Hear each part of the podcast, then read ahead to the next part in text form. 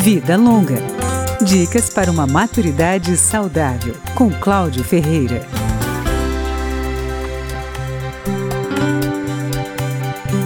Uma pesquisa com 40 idosos da região metropolitana do Recife, que são usuários de aplicativos bancários, mostra que faltam informações claras nessas ferramentas digitais para atender ao público mais velho.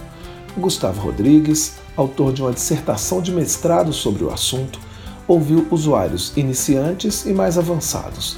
As maiores dificuldades apontadas por eles foram o passo a passo das transações, principalmente das transferências bancárias, e o tempo disponível para essas etapas, além da pouca clareza na finalização quando concluem uma transação, ainda não se sentem seguros que aquela transação foi feita de forma correta, mesmo quando ela tem sido realizada de forma positiva. As transações mais comuns feitas pelos idosos nos aplicativos dos bancos são transferências, consultas ao saldo da conta e a verificação sobre o depósito do dinheiro da aposentadoria. Muitos pedem ajuda a familiares para usarem os aplicativos e depois de saberem notícias sobre a ação de hackers e os golpes, ficam com medo da segurança das operações. Por isso, preferem muitas vezes ir à agência bancária, onde podem tirar dúvidas e se sentem tendo mais controle sobre os procedimentos.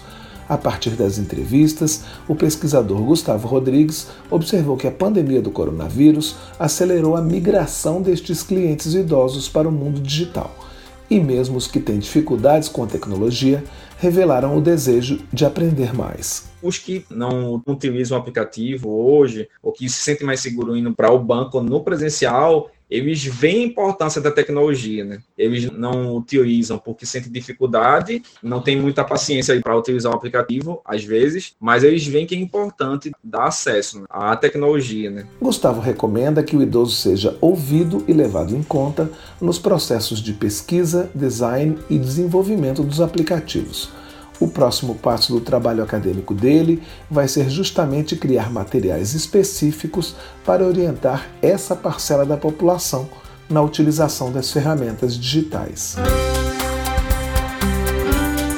Vida Longa, com Cláudio Ferreira.